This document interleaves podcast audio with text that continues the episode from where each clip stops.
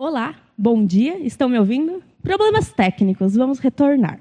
Então, é o seguinte, é, bem-vindos à Tertúlia Matinal, é, essa é de número 366, e a gente vai conversar hoje sobre o sobreparamento lucidogênico. Para quem não me conhece, eu sou a Vitória Alves, eu sou voluntária da Consciologia desde 2015 e também sou psicóloga.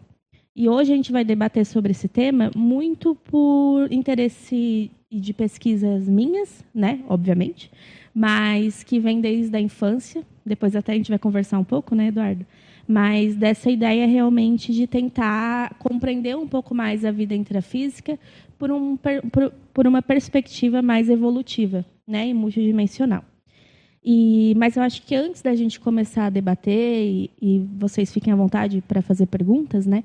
Mas eu acho legal a gente dar um contexto geral sobre a pesquisa e sobre o paper também, tá? Então, vou começar lendo a definição. O sobreparamento lucidogênico é o ato de parar alto e enxergar para além das dificuldades e desafios vivenciados, com predominância pensênica no PEN, pautada na inteligência evolutiva da consciência lúcida, homem ou mulher, resultando na ampliação da lucidez pessoal, no alcance de neoabordagens interpretativas e na qualificação das ações interassistenciais. Então, em outras palavras, qual que é a ideia do sobreparamento lucidogênico? Né? É a gente realmente conseguir, momentaneamente, se distanciar um pouco, de se ver, ver na verdade, a situação por um prisma de fora. Né? Da gente conseguir enxergar os desafios e as vivências cotidianas muito mais por uma perspectiva multidimensional e a partir da inteligência evolutiva. Né? Muitas vezes no intrafísico, por ser uma dimensão muito densa, a gente acaba se envolvendo e vendo as questões muito através dessa questão de finitude mesmo, né? De, dessa, da, dando importância, na verdade, é, mais para valores intrafísicos ou para condições como conquistas financeiras ou os prestígios profissionais. E aí, quando a gente começa a trazer a perspectiva da inteligência evolutiva, a gente começa, então, a dar importância para outras questões. Né? A gente começa, então, a ver as situações não mais apenas pelo que parece ou pelo que eu acho que é, mas por outras questões mais neutras, né? E quando o professor Valdo traz a ideia do sobreparamento, a ideia é justamente que a Consim consiga então exercitar essa visão mais isenta sobre as situações, buscando as variáveis mais reais, multidimensionais, e usando menos as distorções cognitivas ou os seus vieses pessoais. Tá? Então, aqui na introdução do paper, eu tentei dar um pouco esse resumão do que seria o sobreparamento e a importância desse sobreparamento. Né? É para eu trocar? Tá. Então, é, a gente vai ver ali a questão da importância da amplitude. Né? Só um segundo.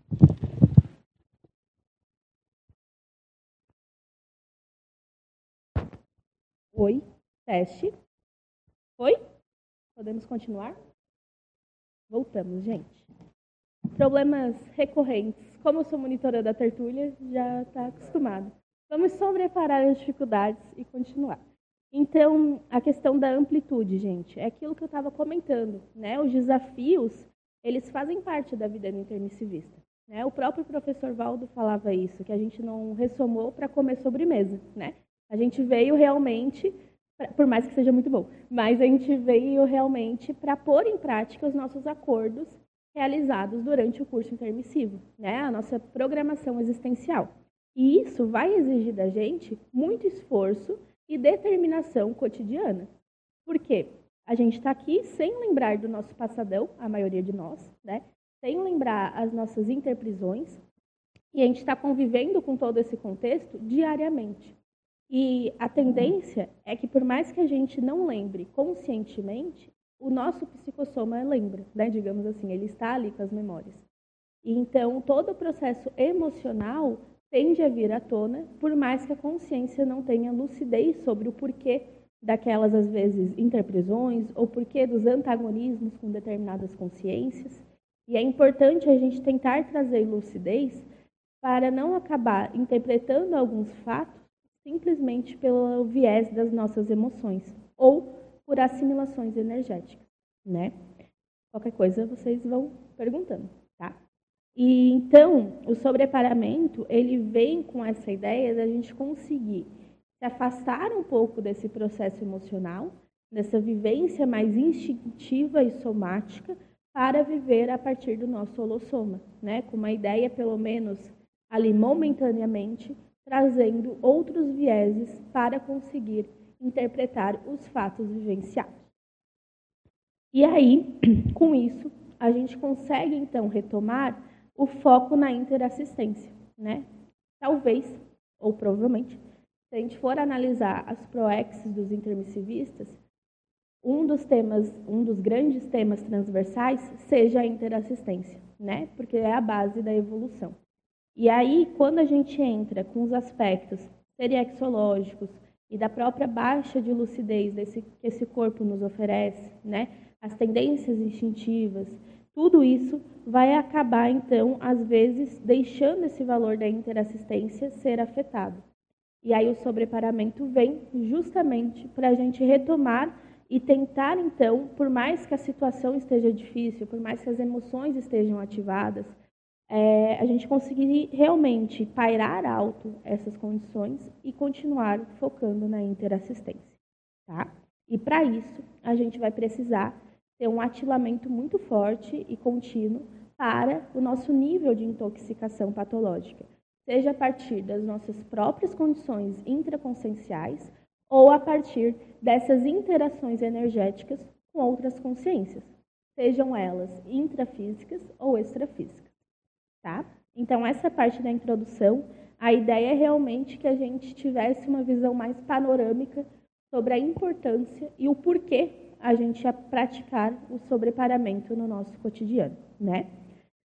Feito isso, eu coloquei a contextualização e aí, nessa parte do paper, eu decidi trazer um pouco de referências das obras do professor Valdo. Então, eu selecionei o Mega Pensenes Trivocabulares e cinco ortopensatas. E por quê? Porque o Valdo ele traz em vários momentos da, das suas GESCONs questões relacionadas ao sobreparamento e essa importância de sobreparar. Né? Nem todas falam explicitamente sobre sobreparamento, mas são temas que estão muito ligados, seja ao processo de buscar novas abordagens interpretativas ou mesmo do processo da lucidez, tá? Então, eu acho legal destacar três megapensenes, mas fiquem à vontade para mandar perguntas ou realizarem perguntas sobre os demais, né? Ou esses mesmos. Então, no primeiro eu botei busquemos novas abordagens, que talvez seja uma das grandes bases que o sobreparamento lucidogênico propicia, né? Saibemos pensar sentindo, e aí a gente volta para a questão do pensene sendo três condições indisso, indissociável, perdão, bugou aqui um pouquinho, mas essa questão do pensamento sempre ligado a um sentimento e sempre, então, relacionado a uma energia e sinto, logo energizo. Com a ideia da gente começar a pensar mais sobre os impactos das, dos nossos sentimentos e das nossas emoções é, nas outras consciências e nas nossas relações, né? até mesmo da gente com a gente mesmo. E aí eu trouxe também cinco ortopensatas, que são bem relacionadas e que vale a pena depois, ao longo da tertúlia, a gente expandir um pouco. E aí, entramos na parte da argumentação, que seria o conteúdo propriamente dito do sobreparamento lucidogênico. Né? E eu decidi separar essa sessão em três subseções.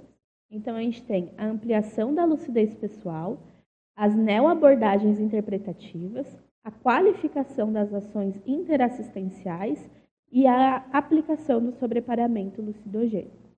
Então, quando a gente fala da ampliação da lucidez pessoal, nós estamos retomando essa importância de cotidianamente a gente conseguir pensionizar a partir da multidimensionalidade, né?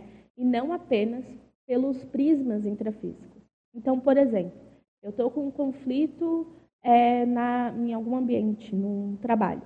E aí, então, em vez de eu olhar aquela outra consciência apenas com o que eu consigo enxergar dela intrafisicamente, eu parto então para tentar entender as energias que estão ali presentes, mas que antes eu não dava importância. Né? Eu tento então ter uma visão para além do que eu acho do, do outro indivíduo e começo a ver o que talvez as energias estejam revelando.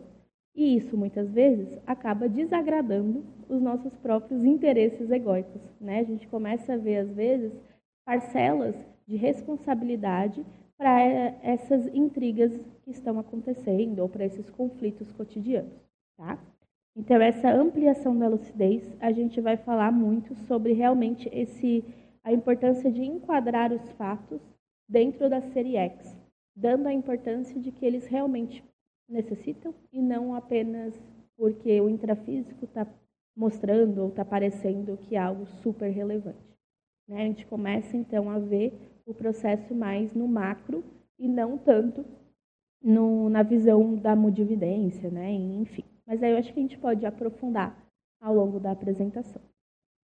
E aí vem as neoabordagens interpretativas, que é justamente a gente sair das tendências pessoais e, a partir do sobreparamento lucidogênico, criar esse ambiente intraconsciencial mais lúcido, né, onde a gente consiga, então, trazer novas abordagens e novas perspectivas para uma mesma relação.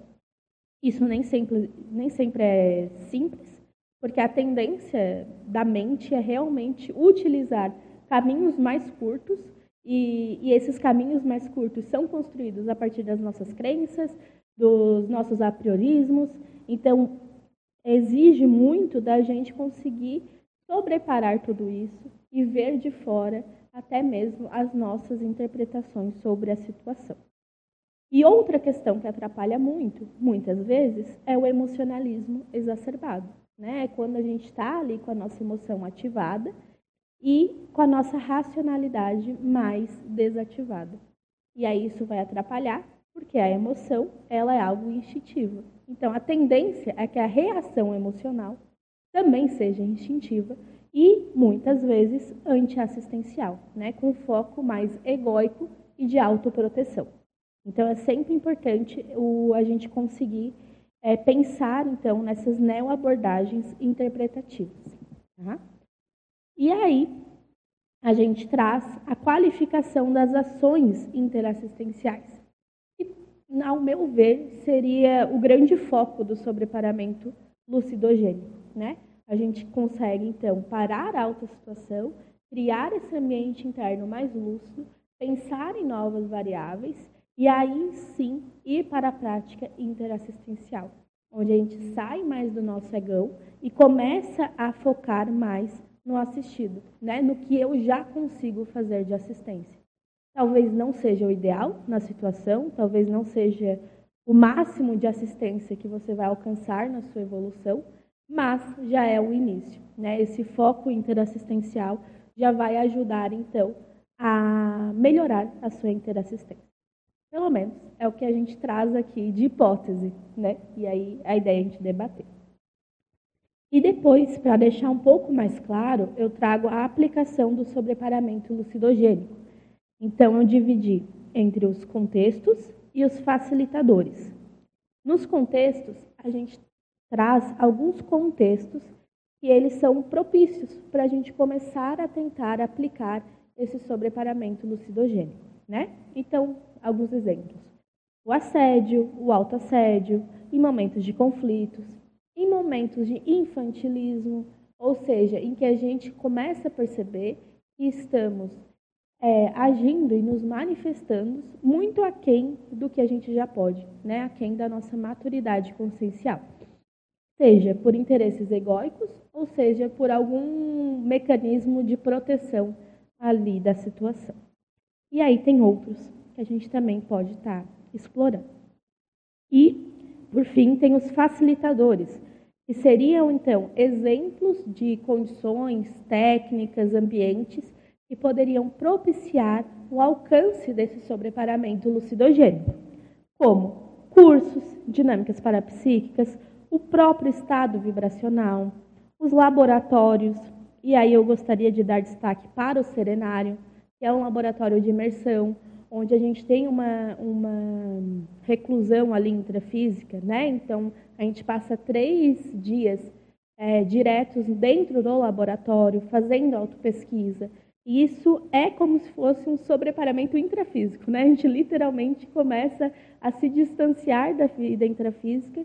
E isso, pelo menos ao meu ver e na minha experiência, cria um potencializador realmente dessa lucidez e dessa conscientização multidimensional. Tá? E aí tem outros, então, tem outras técnicas, outras condições que a gente lista como sendo facilitadores para a aplicação desse sobreparamento. E aí a gente finaliza essa argumentação trazendo a ideia de que o sobreparamento lucidogênico ele é alcançado a partir do treino diário. Né? Ele exige que a consciência treine, assim como tudo na vida e na evolução. Né? É muito difícil que as coisas caiam nos nossos colos. A gente, enquanto intermissivistas, precisamos exercitar essas condutas mais homeostáticas e conseguir, então, por próprio mérito ou por próprio esforço, alcançar novos patamares, né? Então, o, isso não é diferente para o sobreparamento lucidogênico. Ele também vai exigir da gente esse burilamento da automanifestação, né, cotidiano. E ele vai ser talvez um dos facilitadores para esse burilamento também. E aí, a gente vai para a conclusão, que eu acho que a gente pode falar mais no final para concluir realmente a tertúlia, né? Isso mesmo. Vitória, primeiro parabéns pela pesquisa, né? Eu estou muito contente de você estar aqui, você que é da equipe da Tertúlia Matinal, então é uma grande satisfação. E eu gostei muito desse panorama que você fez no início. Dá uma visão geral, uma cosmovisão do que, que é esse assunto. Eu penso que o Valdo dava muita ênfase para isso, né? ele falava uhum. muito sobre paramento, escreveu um verbete sobre isso. Inclusive, ali no memorando, aquele item da autoimperturbabilidade, eu penso que a base é o sobrepairamento Sim. lucidogênico, uhum. que é importante esse qualificador que você botou no final, né? Sobrepairamento lucidogênico.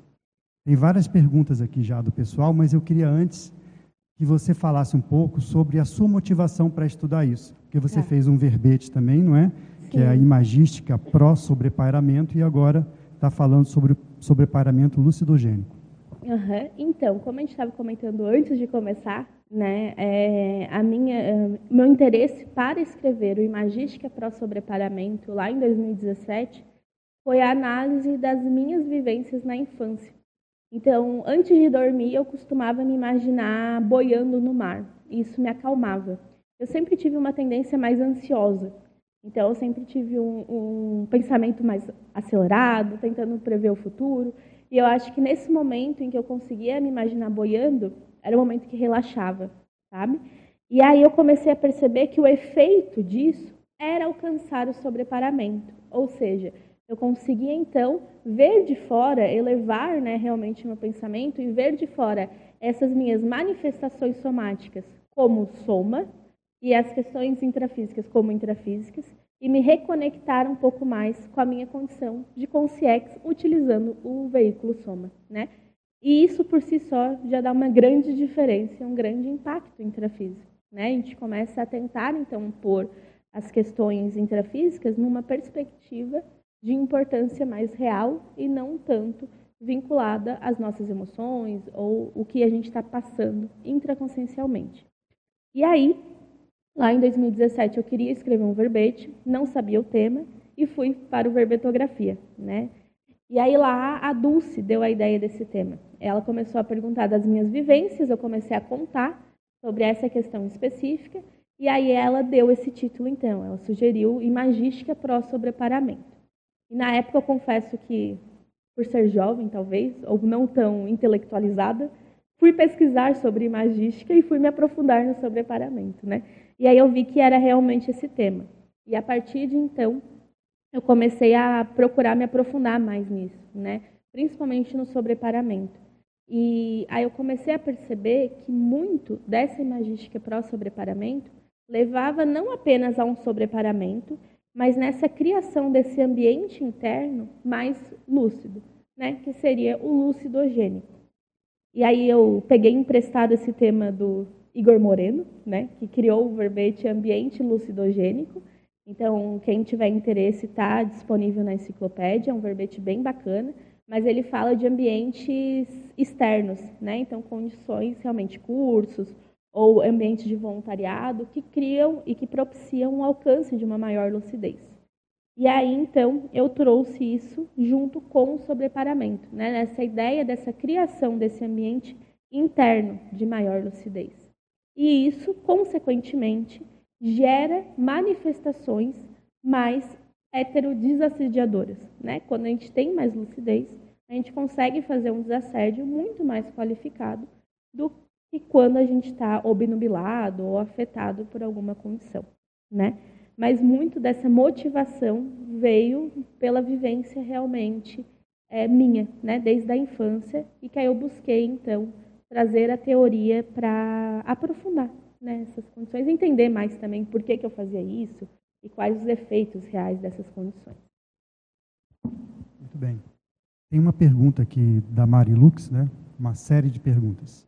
Professora Vitória, quanto aos exemplos facilitadores do exercício do sobrepairamento lucidogênio, na página 3. Uhum. É, pode falar um pouco sobre os números 3? Eu vou falar por partes, pode tá? Ser. Primeiro, número 3. Número 3. Dinâmicas parapsíquicas. Né? Então, quando eu coloquei esse tema, inclusive acho que a gente poderia colocar um S, Eduardo. É dinâmicas parapsíquicas. Então, quando eu coloquei esse tema, eu pensei muito também é, na importância dessas dinâmicas, né? Principalmente para a gente que está aqui em Foz, a gente tem um, um amplo catálogo de dinâmicas que a gente pode participar. Para quem não conhece, as dinâmicas parapsíquicas são atividades grupais, bioenergéticas, né, que acabam criando, então, um ambiente para seguro para o desenvolvimento da, do energossoma, dessas habilidades parapsíquicas. E, consequentemente, também são ambientes onde a gente consegue é, praticar o sobreparamento lucidogênico das nossas condições da vida diária. Né? A gente consegue, então, ali durante a atividade, ficar focado em uma temática mais multidimensional. E muitas vezes, nesse momento, há essa ampliação de lucidez e esse alcance de neo-abordagens interpretativas, né?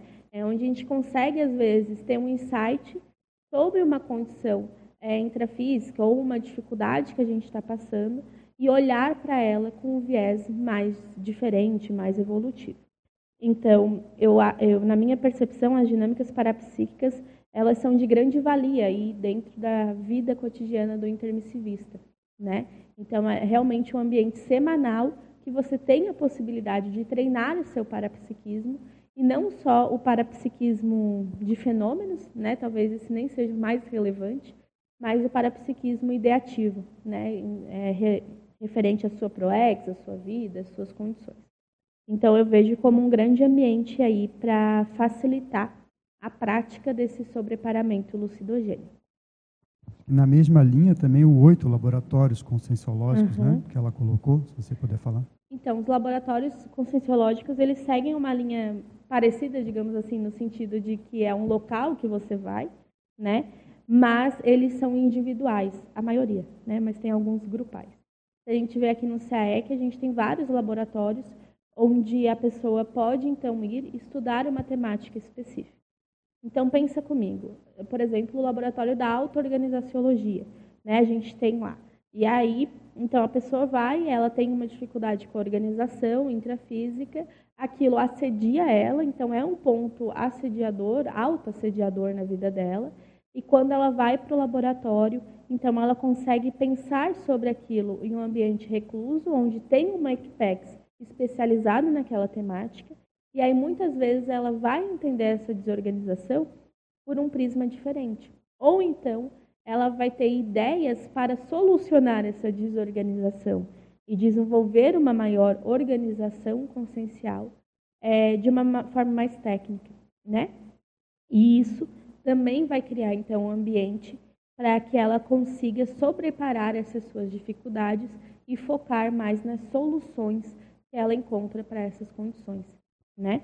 E aí isso é interessante quando a gente pensa é, para conseguir utilizar esses ambientes que a gente tem disponível de uma forma mais lúcida e intencional, né? Por exemplo, se eu sou uma pessoa que me envolvo muito com o emocionalismo, que eu me envolvo muito com as minhas dificuldades, que eu fico muito presa nos meus trafares, talvez seja um sinal de alerta para necessidade de aplicar mais o sobreparamento lucidogênico, né? Então, a pessoa pode começar a fazer esses laboratórios com uma intencionalidade de conseguir alcançar mais frequentemente o sobreparamento lucidogênico, tá? Vou fazer só uma intervenção para aproveitar tá. o gancho, né? Porque é interessante que é um binômio, pode ser até um paradoxo, né? O sobrepairamento ao, no laboratório, né? Uhum. Junto com o mergulho no, no, tema. Então, o sobrepairamento não é você sair, né, ficar acima das nuvens e ver tudo como se fosse um espectador. Sim. É um sobrepairamento dos problemas, vê se é isso que eu estou entendendo, né? Da, daquela situação de você se misturar, mas para mergulhar a fundo naquilo que você quer reciclar, né? Sim.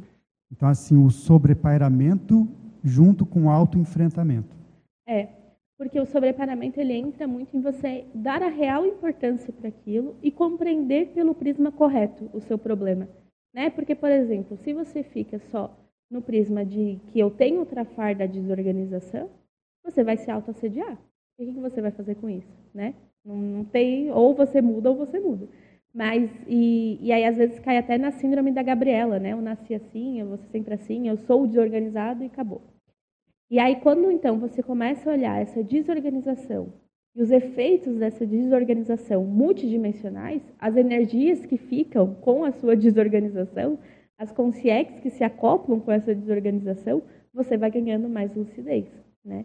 E aí é onde você consegue fazer esse mergulho correto, né? Que seriam as neo-abordagens interpretativas.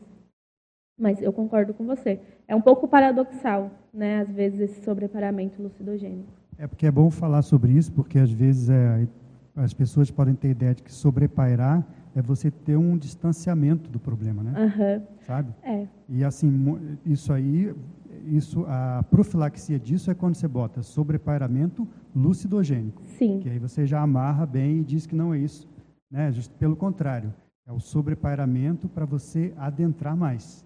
É. E o próprio Valdo traz na definição de sobrepairamento a questão da cosmoética. Né? E quando a gente põe a cosmoética, não tem como ela estar ligada a assédio ou auto-assédio. Né? É uma postura realmente mais profilática e cosmoética, como o próprio nome diz, né? mais harmoniosa ao fluxo cósmico. Né? Dentro da sua lucidez momentânea, né? porque talvez em algum momento você descubra novas formas e tenha neoverpons aí para se manifestar de uma forma mais cosmoética, né?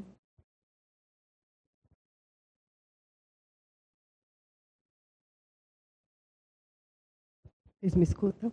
Mais ou menos? Tá. Vitória, parabéns. É realmente um tema muito importante. E eu estava até lembrando que naquele capítulo de desperticidade do DAC, Uhum. O Valdo coloca o sobrepairamento como um trafor do desperto. Né? Então, até para demonstrar a seriedade que é esse traço e a importância de trabalhar nele. E eu estou achando muito legal a sua fala, porque em vários momentos você está falando da questão do prisma. Então, prisma, a forma que você enxerga, os valores que você coloca, e o como isso demonstra realmente essa virada de paradigma, né? Uhum. O como uma robotização ou uma visão materialista, ela está saturada, ilimitada, e o como você realmente se adequar a esse paradigma consciencial auxilia muito.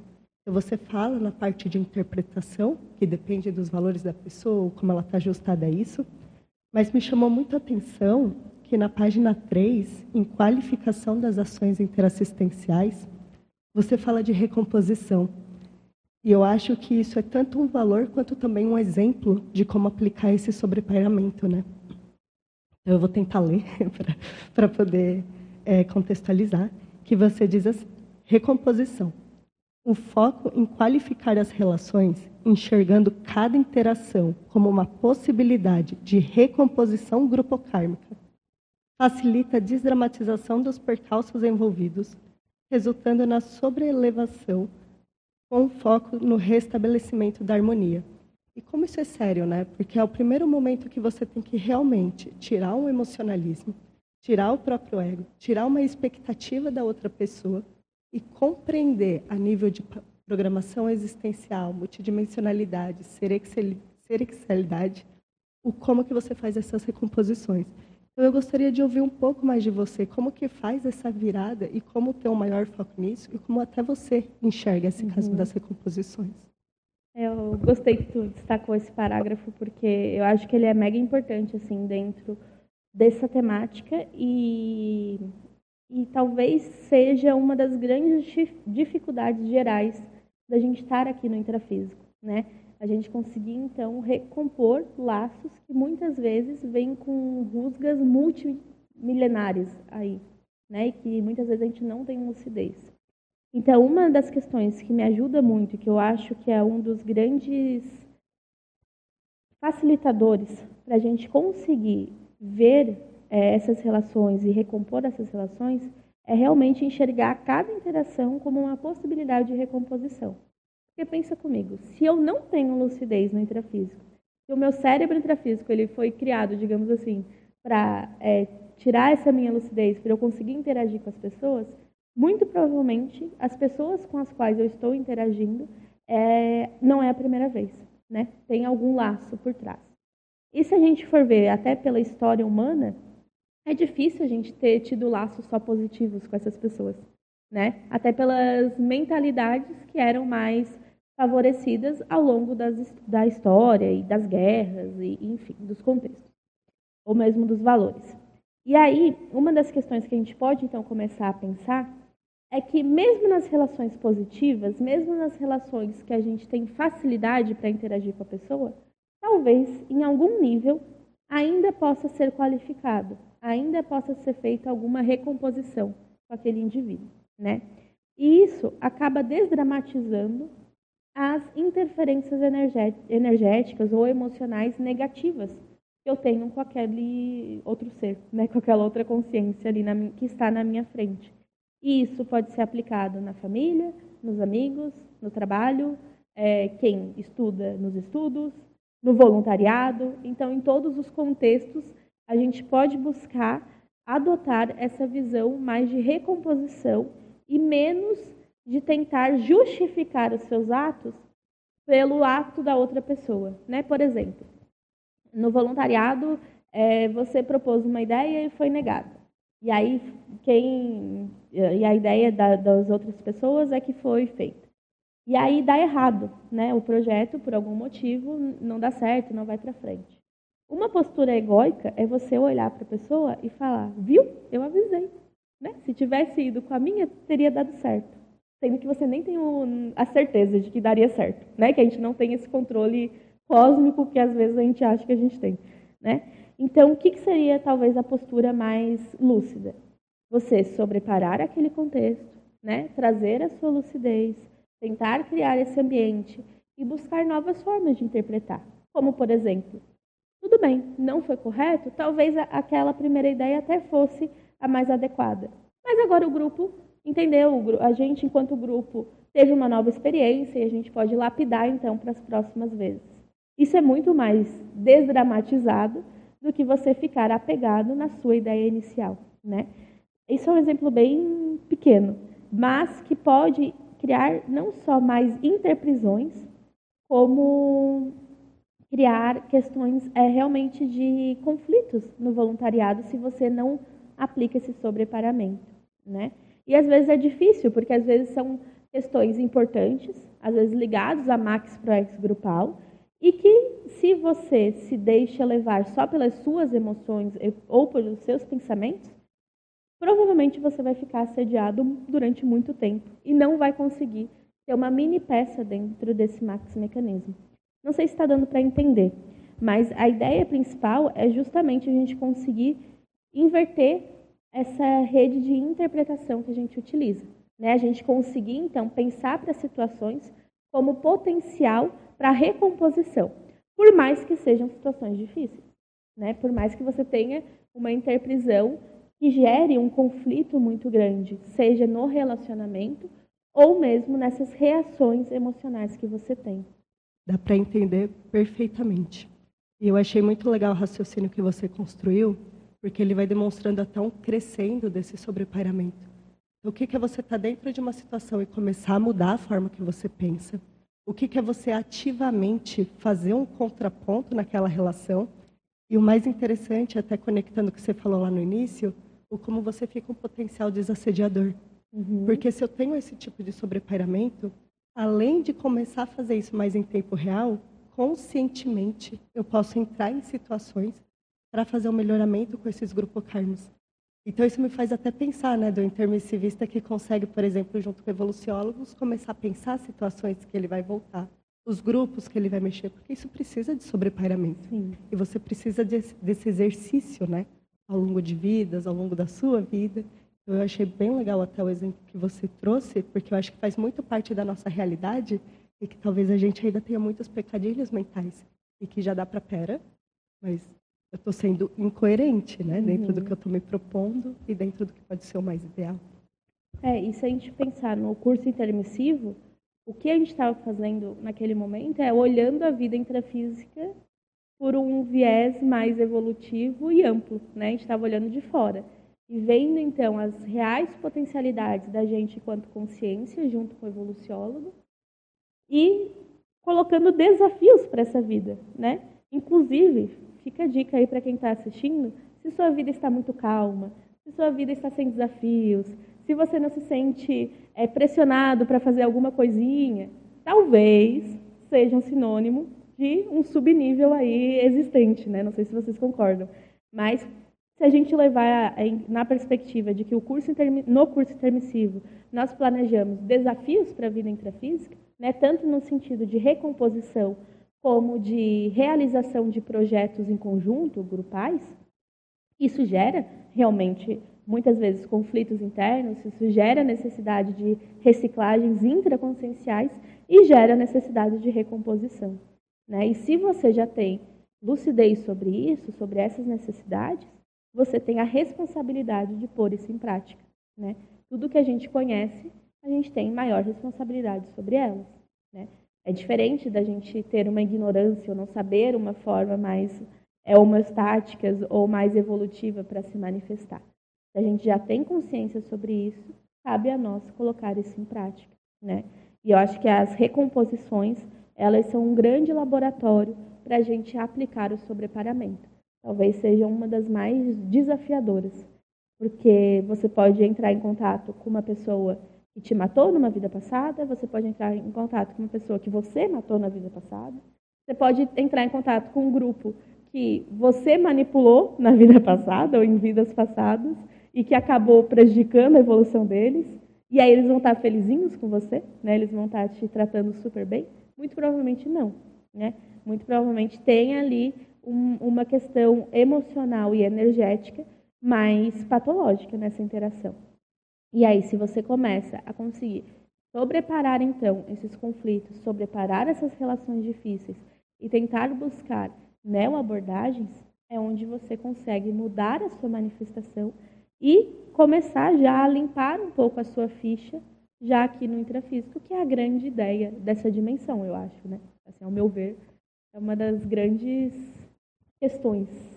Justamente dentro desse assunto da recomposição grupo, grupo kármica, a Mari Lux continua a pergunta aqui para você comentar sobre o livro dos credores, que é o item 9. Esse livro eu acho ele muito inteligente, né? Eu acho que ele é um livro que ele realmente ele cria uma maior lucidez e cosmovisão sobre as nossas relações. Né?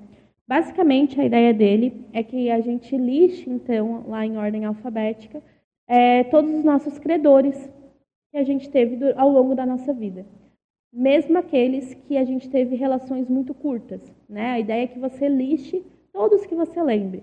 Às vezes pode ser um amigo da infância, pode ser uma professora lá do primário, uma, o zelador do colégio, né? aquela pessoa que na faculdade foi a sua mentora. Então, pode é, a ideia é que você lixe todos eles e isso vai então te dar uma cosmovisão sobre as suas relações e isso pode te ajudar a sobreparar esses vínculos que você teceu ao longo da sua vida, né? E isso ajuda também muito a focar mais na interassistência. Por quê? Quando você começa então a listar essas relações, você começa a ver o que mais predomina, né? Se você está ali na condição mais de algoz ou mais é, de vítima da relação, digamos assim, né? E aí isso então também vai te dar uma posição mais de às vezes entender a necessidade de assumir a posição de assistente. Às vezes isso te dá um choque, né? Pode dar um choque de tipo, olha, nas relações eu muito mais recebi do que eu doei, então é necessidade de doar mais. Ou então pode ter o contrário, né? Você listando esses credores, você vê que você está no nível aceitável, legal de doação e de assistência. Então eu vejo como um, um dos grandes potenciais aí para a gente realmente compreender essas relações e sobrepará-las, né? A gente conseguir então criar um ambiente mais lucidogênico para interpretar esses nossos vínculos. E ver também, às vezes, a necessidade de voltar em algumas relações. Quando a gente consegue sobreparar e criar essa lucidez interna, a gente consegue, então, ver nessas relações, às vezes, uma, uma questão que ficou mal entendida, que não ficou bem resolvida. E aí você, então, pode, às vezes, entrar em contato novamente com aquela pessoa, ou colocar ela na sua TENEPS, ou fazer o exercício da tela mental. Então você já começa a tentar limpar energeticamente aquelas relações que não ficaram positivas. Né? E o item 12, rotina multidimensional útil. Uhum. É, eu quis juntar vários itens em um item só para não ficar muito extenso. Né? Então, o nome que eu achei que caberia é essa rotina multidimensional útil que seria a gente conseguir, no nosso dia a dia, manter hábitos que sejam positivos, manter hábitos que sejam lucidogênicos, né, que nos trazem lucidez. Por exemplo, a rotina de escrita, o exercício físico, é, uma alimentação saudável, a questão da leitura, né, dessa frequência em atividades que sejam lucidogênicas, como a própria tertúlia matinal. Né? Então, a gente começa a ver é, que quando a gente começa a inserir no nosso dia a dia atividades que nos tragam lucidez, a tendência é que a gente tenha mais lucidez, né? Agora, se a pessoa enche o dia dela com atividades muito intrafísicas ou com valores muito distorcidos e antiassistenciais, muito provavelmente ela vai viver mais obnubilada. Como, por exemplo, hoje em dia, a gente tem uma grande ferramenta que é a tecnologia, né? Então, a gente consegue aprofundar os nossos estudos, a nossa autopesquisa, mas que também serve como um grande intrusor aí nas rotinas cotidianas, né? E que pode levar a uma robotização, que é o que a gente vê com uma grande parte da população, que é o uso exacerbado das redes sociais, onde tudo a pessoa posta, tudo a pessoa precisa ter acesso, e o quanto isso não intrafisicaliza a pessoa e impede ela de aplicar esse sobreparamento sobre as condições e conseguir ter uma visão mais multidimensional e evolutiva sobre o intrafísico, né? Então, é importante a gente pensar quais hábitos nós mantemos no nosso dia a dia e também quais os efeitos energéticos e cognitivos daqueles hábitos. Outro exemplo que é comum, muitas vezes em ambientes de trabalho ou, ambientes de voluntariado, quando as pessoas têm um pouco mais de imaturidade, é muito comum as questões de fofoca, né? Então, esse falar mal ou falar ou ficar falando muito, tentando é, até mesmo controlar um pouco essa vida alheia, né? E o quanto isso não aproxima com sex energívoras sobre aquela situação, ou mesmo os assediadores daquela pessoa, né? Então, com quem que você está acoplando no seu dia a dia? Os amparadores das pessoas ou de quem tem, né? ou então com um padrão mais assediado e patológico. Né? Qual que é o seu papel principal? E tudo isso fica mais claro quando você começa, então, a pôr em prática uma rotina multidimensional útil. E por isso que eu botei o multidimensional, né? para a gente pensar sobre os hábitos e as atividades cotidianas, não apenas com os efeitos intrafísicos. Né? Então, por exemplo, a questão é, da fofoca no trabalho que me aproxima dos colegas de trabalho. Mas será que é só isso que você consegue fazer? Só tem esse tema na vida que você consegue fazer para se para criar uma relação descontraída? Ou você pode falar de outras temáticas, né? Então a gente começa a tentar ver de fora essas relações ver então os efeitos multidimensionais e aí sim praticar essa rotina multidimensional útil. Né? O problema disso é, não é tanto, não é somente você atrair os, os assediadores, é você ser o assediador. É, que é o mais sério, né? Você, na verdade, ali entrou na Equipex deles, né? Para terminar, isso tem a ver com isso a TENEPS, né? O último item. Sim. A TENEPS, eu até fiquei pensando se eu não criava um parágrafo só sobre TENEPS. Mas aí, como estava muito grande o paper, eu falei, não, vamos colocar ali no próximo a gente escreve sobre TENEPS. Mas eu acho a TENEPS uma das grandes técnicas que a gente tem para essa vivência mais multidimensional e para a aplicação do sobreparamento lucidogênico. Porque, veja, quando você inicia a TENEPS, você abriu a sua portinha multidimensional da assistência, né? E aí pode vir qualquer consciência ser assistida ali, inclusive os seus algozes, né? E não é tão fácil, muitas vezes, você assistir aquelas consciências que te fizeram muito mal ou que criaram uma situação nas suas vidas ou na sua Seriex que não foi muito bacana para você. Né? E isso requer um sobreparamento, porque a ideia da TENEPS é justamente você conseguir exteriorizar energias mais harmônicas né? e criar esse ambiente assistencial. E se você, então, recebe esse algoz e começa a patopensenizar sobre ele, acabou a sua TENEPS ali, né? Acabou o seu, a sua assistência do dia. Muito provavelmente o, o próprio amparo de TENEPS não vai mais investir naquela situação específica, né? E então eu vejo a TENEPS como um grande laboratório de sobreparamento, de você conseguir às vezes ter acesso a informações da, daquele processo interassistencial e manter o sigilo pensênico daquilo, né? Você não sair no seu dia a dia pensenizando sobre o que aconteceu é, com aquela consciência específica ou com aquele processo assistencial específico. Né? Eu acho a TENEPS uma das questões muito sérias para a gente e eu vejo muitas vezes uma banalização dessa temática. Né? A TENEPS como sendo uma posição, um status social. Ah, eu sou tenepsista. E a gente sabe que não é bem assim. Né? É só ler o manual da TENEPS, que está em algum local por aqui, para a gente compreender realmente a relevância multidimensional e seriexológica dessa técnica. Né? É uma das grandes viradas que a gente tem para conseguir é, pôr em prática essa interassistência. E aí eu lembro que quando eu comecei a TENEPS, no primeiro mês, eu tive uma expansão que eu nunca mais consegui alcançar. Aquelas expansões que a gente tenta voltar e não consegue, né? Mas, para mim, era muito vivencial, algo que a gente fala muito, mas que eu nunca tinha vivido naquela intensidade. Que é o impacto de tudo, absolutamente tudo, que você faz no seu dia, na sua TENEPS e na qualidade da TENEPS. Então, para mim, às vezes era assim, um pensene que era emitido, um pato pensene, um, uma questão de, às vezes, pensenizar distorcido, alguma questão assim, é, no dia a dia eu levaria como algo, ah, tudo bem, passou, e naquele momento não, era algo que precisava ser recomposto naque, naquela condição, né? Porque tinha um efeito muito exacerbado na TENEPS. E para mim foi muito didático, porque a importância desse sobreparamento lucidogênico ficou muito mais é, visível para mim.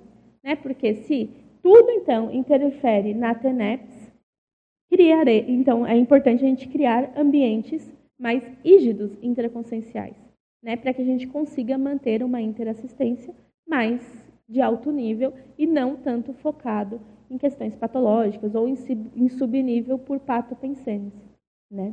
Então, eu acho que é um grande desafio a gente conseguir manter uma TENEPS de alto nível, uma TENEPS, TENEPS mesmo, né? Como o manual fala e comenta, e como o Valdo trazia, e, e menos uma TENEPS como um status ou uma TENEPS como uma rotina diária. Né? Então, ah, eu vou lá, sento, exteriorizo, volto, algo mais mecânico e até mesmo um pouco robotizado. Né? É importante a gente olhar para a TENEPS como talvez o ponto máximo do seu dia, né? e todo o resto sendo a preparação para essa técnica.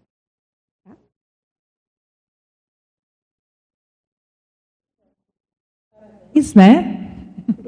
É, sabe, eu vou começar de trás para frente agora, porque como tu terminou com o assunto TENEPS, eu vim aqui pensando muito, esse item chamou bastante a minha atenção, em função da convivência contigo e do respeito para que, que tu tens para com a TENEPS.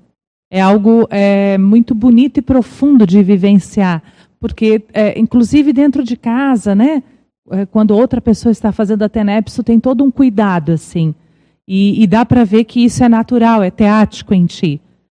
E, e junto com isso, o que eu ia te perguntar anteriormente é sobre especificamente se tu achas que faz parte esse tema de disciplina do curso intermissivo.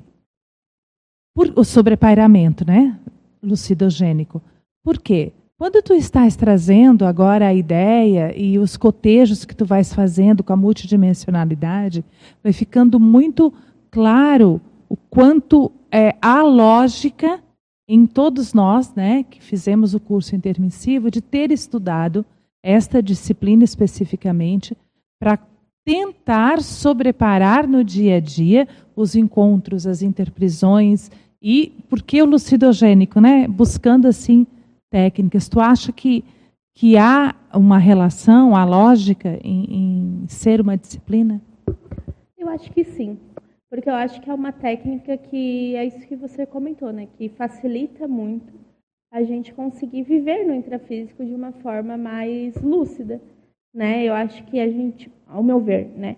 Eu acho que a gente deve explorar no curso permissivo muitas da, muitos dos processos ligados à tecnologia, né? Da gente conseguir entender as técnicas que facilitam a gente manter a nossa lucidez e o nosso viés interassistencial.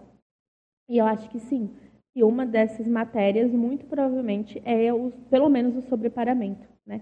Então, esse processo da gente conseguir ver e parar alto. O Valdo traz na tertúlia do sobreparamento um exemplo que eu acho que fica muito prático de que, que é esse tal de sobreparamento. Né? Ele comenta que sobreparamento é como se a gente estivesse num prédio muito, muito alto, ou no morro muito alto, e estivesse vendo a cidade de cima. Né?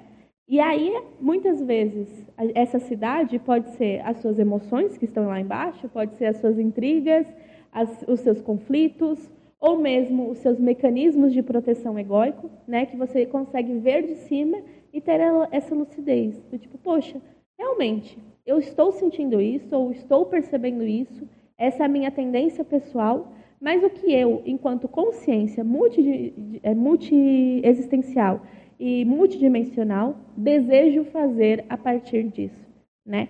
E eu acho que essa é a grande sacada. E quando a gente faz isso, a gente se reconecta novamente com os nossos valores intermissivos, né? Que é pensar o que é melhor para aquela condição, o que é mais interassistencial, o que é mais adequado cosmoeticamente de agir dentro daquele contexto. Isso nem sempre é fácil ou nem sempre é feito de uma maneira natural. Mas o interessante é a gente pensar em qual nível de sobreparamento a gente já consegue aplicar no nosso dia a dia. Talvez você não consiga aplicar o nível que o serenão aplique, mas você já consegue aplicar no seu nível evolutivo e no, no seu nível de cognição. Né? Então, essa coerência da sua cognição com os, a sua prática eu acho que é, é uma das questões importantes assim da gente compreender. Né? E eu acho que é muito inteligente, seria pelo menos muito inteligente, isso ser ensinado no curso preparatório para a vida intrafísica, né? onde a tendência é que esse corpo mais bicho, mais instintual, veia à tona e acabe engolindo um pouco algumas cognições ou alguns cons aí que a gente tem. Né? Só para completar, uma sugestão uma escrita sobre esse respeito que tu tens para com a TENEPS. Que em vários momentos tu trazes isso da rotina né, diária na, na, na vida, e, e, sempre que tu traz essa ideia desse respeito para com a aplicação da técnica, ela vem com um quanto energético de teática. Eu acho que é interessante é, escrever sobre isso ou em forma de verbete e ampliar e, e, e compartilhar conosco, né? Uh, que ideias são essas aí que parecem ser inatas contigo? Vou pensar sobre o tema, acho que é legal mesmo, assim, para deixar bem claro, né? Eu não tenho uma super lucidez da TENEPS, mas eu tento realmente valorizar por compreender o impacto mesmo interassistencial. Né? Eu vejo assim que na minha prática, enquanto assistida, me foi muito útil ser assistida de TENEPS, né? E na prática de assistente, enquanto tenepsista, para mim também é muito relevante poder praticar essa técnica. Né? Eu acho que quando eu coloquei ali essa TENEPS, também pode entrar essa questão de quem que você convive, né? Então, por exemplo, é, quando eu entrei em contato lá atrás com a primeira pessoa perto fazendo TENEPS, eu não entendia direito o que era aquilo. E aí eu não tinha esse respeito que hoje eu tenho, né? Com a segunda pessoa que morava comigo e começou a fazer TENEPS, aí eu já tinha uma maior cognição, né? E a gente criou uma rotina então desse respeito, né? Então, quando o outro está fazendo TENEPS, por mais que eu tenha vontade de às vezes assistir um filme ou algo assim que vá fazer barulho, e se a acústica da casa não é boa, né, eu vou respeitar e não vou fazer isso. Vou respeitar o silêncio, respeitar o tipo de pensene que eu vou estar usando, qual atividade eu vou estar fazendo quando o outro está fazendo a TENEPS. Né? E a mesma coisa se aplica com a nossa TENEPS. E tudo isso vai exigir esse sobreparamento, às vezes, dos desejos, do imediatismo, ou mesmo dessas questões mais é, de impulso, né, do instinto desse corpo. Tudo bem? A Cris quer fazer uma Eu... pergunta também, né, Cris? Depois faço mesmo? Tudo bem, então. É, até para fazer um gancho com o que vocês estão falando, com o que a Cris trouxe, eu achei que ficou tão interessante, porque em muitas partes do seu texto você também fala muito sobre anticonflitividade e autopacificação. Né? E quando você fala da TENEPS, dá para perceber que tem esse sobrepairamento, que está bem fixado, que você consegue lidar com os assistidos. Isso me faz pensar o como um valor bem fixado, ele gera esse sobrepairamento e, consequentemente, essa anticonflitividade. Né? Então, eu acho... Tem um verbete no DAC, agora eu não estou lembrando qual deles especificamente, mas que o Valdo ele comenta que quando você está muito fixo no trabalho assistencial e você compreende aquilo, pode estar tá caindo o mundo ao seu redor, pode estar tá entrando um vulcão em erupção, pode estar tá tendo terremoto, mas você compreende que aquilo faz parte do trabalho, não se distrai com aquilo e continua fazendo o que você está fazendo. Isso é um exemplo de sobrepairamento, né? É. Então eu achei interessante o como esse comprometimento com o valor que você tem pode auxiliar para esse desenvolvimento do traço. E eu queria saber o que, que você acha disso, né? Dessa questão dos próprios valores pessoais e o como que você se compromete com eles. Eu acho que faz muito sentido, principalmente nos valores evolutivos, né? Então, quando a gente começa a, trocar os nossos valores e, e, e, exercitar mais valores evolutivos, como o processo da anticonflitividade ou da busca da autopacificação, né? A gente começa então a trocar a nossa rotina e a gente volta para a prática, né? Porque um valor só é um valor real se a gente aplica ele no dia a dia, né? Então, quando a gente começa a aplicar mais questões e valores mais evolutivos, consequentemente, a tendência, ao meu ver, é a gente conseguir sobreparar de uma maneira mais fácil a questões que são contra aquele valor, né? Que vão contra o que aquele seu valor abrange, né? Por exemplo, a própria questão da anticonflitividade.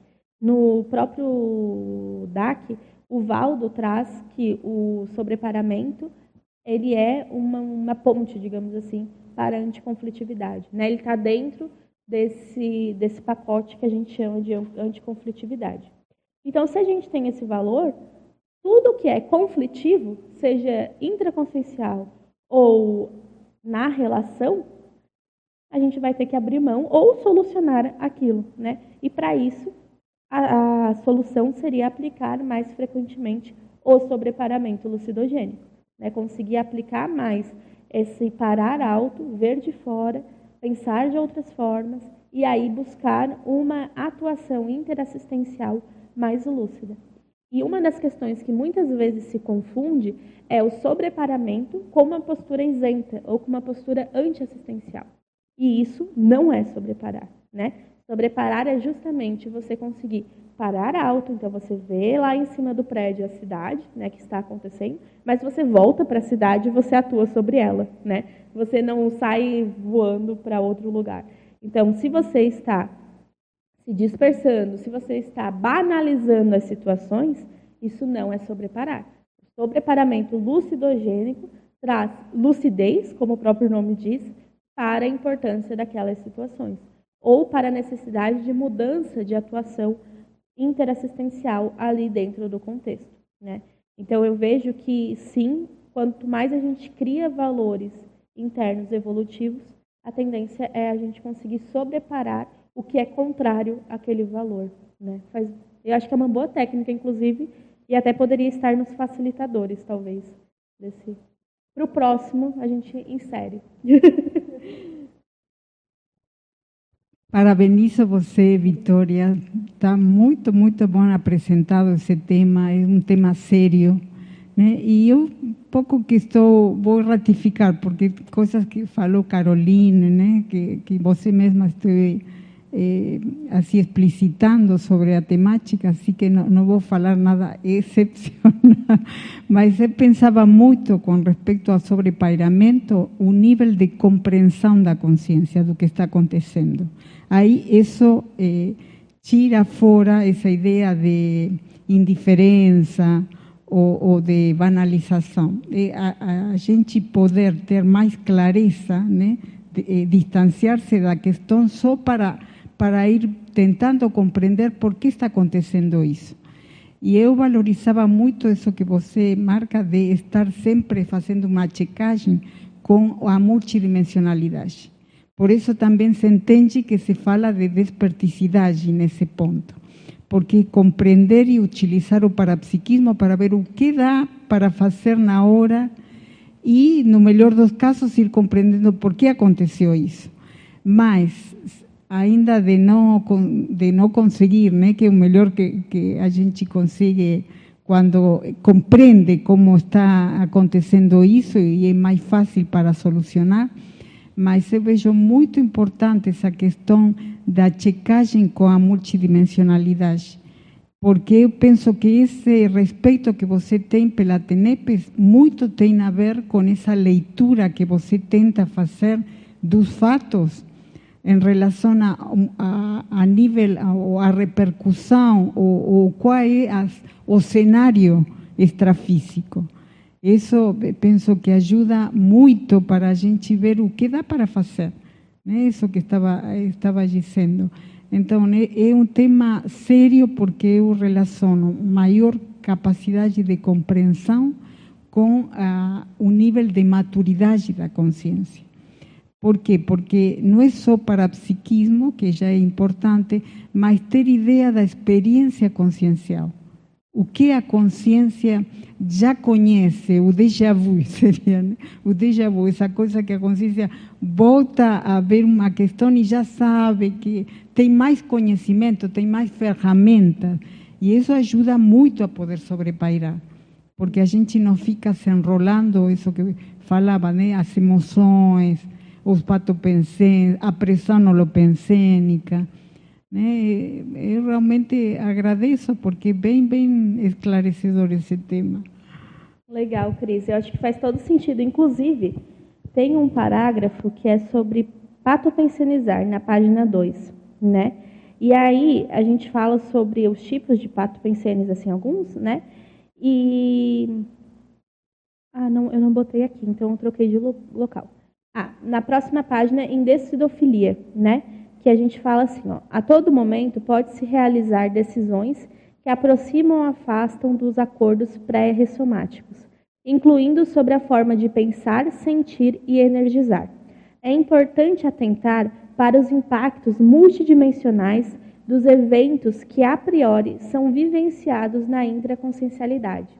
Quando a gente consegue sobreparar mais né, e criar esse ambiente de maior lucidez, então a gente começa a perceber os impactos daquilo que é vivido da pele para dentro, digamos assim, né, da nossa intraconsciencialidade, nas relações ou nos eventos.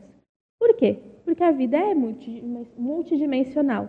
Né? Então, aquilo que é escondido, entre aspas, no intrafísico, a multidimensionalidade revela. Né? Então, por mais que você esteja lá com a sua cara de paisagem, super profissional, sorrindo para a pessoa, e por dentro você está xingando ela, ou está pensando mal dela, ou algo do tipo, essa energia vincada ao pensar mal, multidimensionalmente, vira um chafariz, digamos assim, de patologias, né? E de, de, de uma energia mais nosográfica.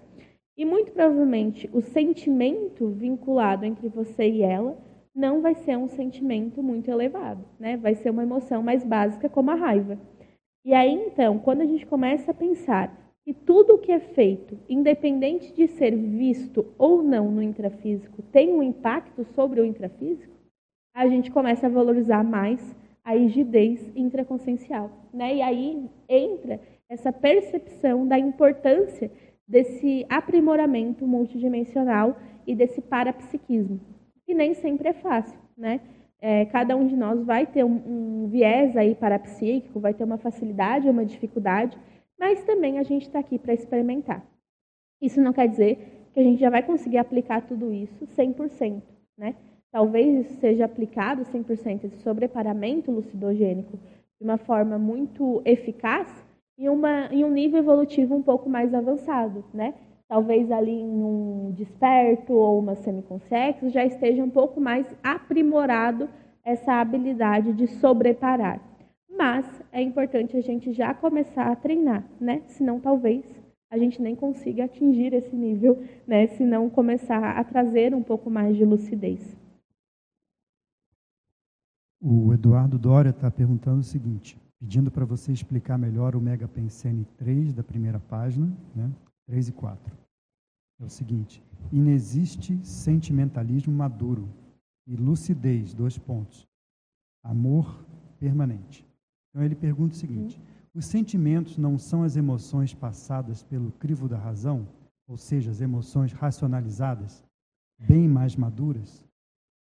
É, quando a gente fala de sentimentalismo, a gente está trazendo a parte mais patológica desses sentimentos e dessas emoções, né? uma vivência talvez mais primitiva ou com menos cognição. É, e aí é importante a gente pensar, e eu acho muito legal essa, esse mega pensene que o Valdo traz, o 3, né? E não existe sentimentalismo maduro. Então, a todo momento que as suas ações são guiadas por sentimentos, são guiadas por emoções, sem você pensar sobre elas de uma forma racional e crítica, e, e partindo desse sobreparamento, muito provavelmente você está agindo em subnível ou de uma forma inadequada para a situação. Né? A tendência é que quando a gente age sem pensar sobre as emoções, a gente comece então a, a seguir muito mais os impulsos do soma, dessa questão de luta ou fuga, desse emocionalismo exacerbado, dessas reatividades e não tanto das ações pensadas, né? Pelo menos ao meu ver, o que o Valdo quis trazer aqui é justamente essa importância da gente pensar antes de agir, da gente pensar sobre os sentimentos, da gente elaborar e ver se aquilo que ele está nos falando, o sentimento está querendo que a gente faça, é adequado ou não é adequado naquela situação. Né? E aí a gente começa então a trazer uma postura mais lúcida para o dia a dia e menos sentimental nesse lado mais nosográfico, né? nesse lado onde o sentimento ele go governa ali as suas emoções. Sim, é importante a gente lapidar os sentimentos, mas mesmo assim, o que deve, ao meu ver, governar as posturas e as manifestações da consciência é o mental soma, né? Então é o que você pensa sobre aquele sentimento, é o que você pensa sobre o que você está sentindo, ou é o que você acha mais adequado dentro daquela vivência emocional do momento, né? Porque senão a gente vira refém desses sentimentos e muitas vezes eles vão gerar então distorções ou percepções parciais sobre a situação. Não sei se vocês concordam, mas eu acho que é um pouco disso, né? E aí, a quatro, o Valdo coloca, né? Lucidez, amor permanente.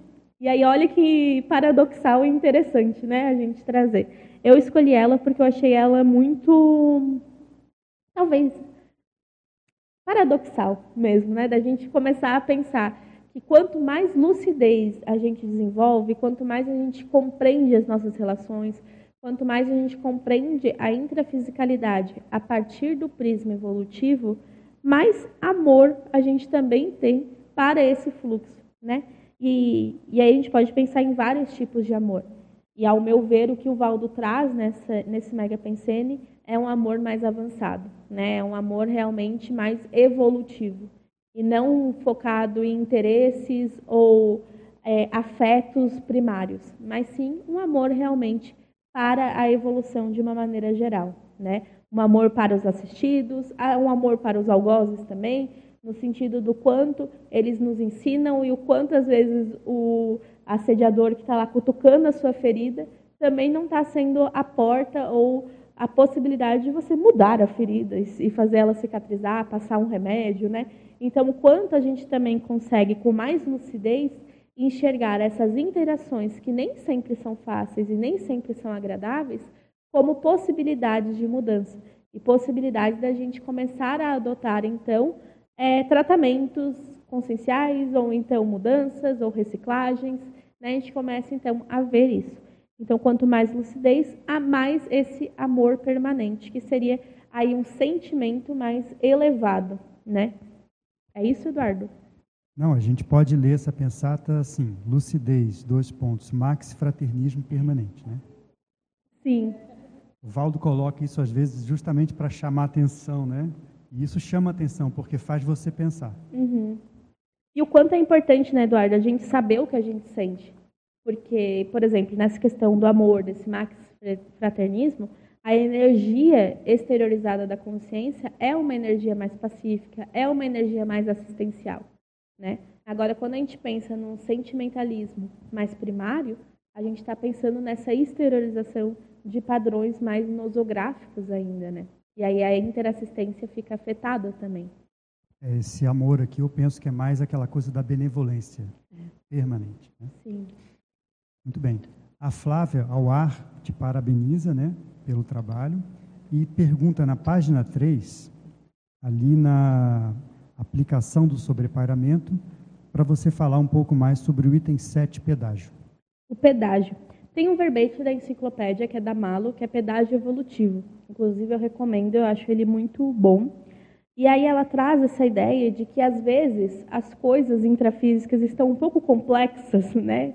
estão difíceis, digamos assim, de ser compreendidas ou vivenciadas, mas o quanto aquilo realmente é como se fosse um pedágio para um novo patamar. Né? Então, você está fixando uma nova condição existencial e que às vezes isso gera contrafluxo ou gera uma condição que você precisa pagar, entre aspas, com a sua determinação, com o seu posicionamento interassistencial. Né? E aí, então, a gente vê essas dificuldades intrafísicas por um olhar mais egóico ou um olhar mais materialista, a gente vai chegar à conclusão de que nada está dando certo, que tudo está assediado, que você é a pessoa mais assediada do mundo, que nada tem solução, e isso vai limitar a sua atuação, né? Quando você então consegue aplicar o sobreparamento, você vai entender qual que é a função desse pedágio, né? Qual que é às vezes qual pagamento está sendo feito, qual recomposição está sendo feita com aquilo e o que você pode já é, mudar em você para conseguir superar então esse pedágio e superar essas situações que são adversas para ser vivenciadas, né?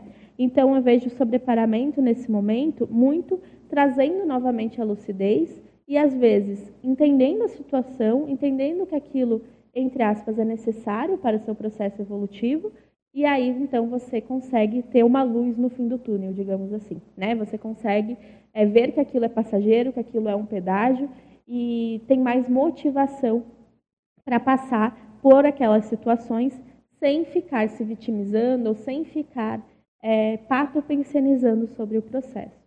E isso exige um grande sobreparamento, se a gente for ver, né?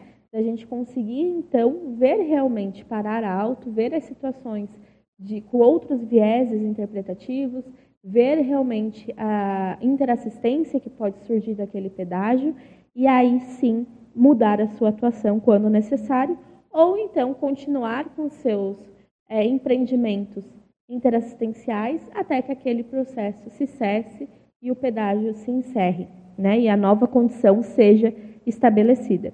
E isso também pode acontecer na questão é, parapsíquica, né, desse pedágio parapsíquico.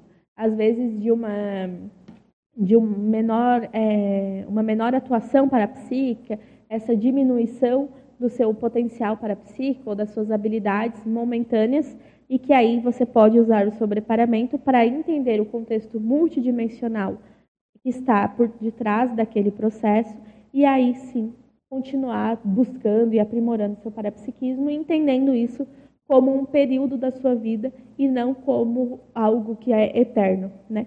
Até porque, se a gente for ver no processo evolutivo, é muito difícil alguma condição ser eterna, né? Todos nós, enquanto consciências, estamos o tempo todo se lapidando, melhorando e buscando novas formas de manifestação.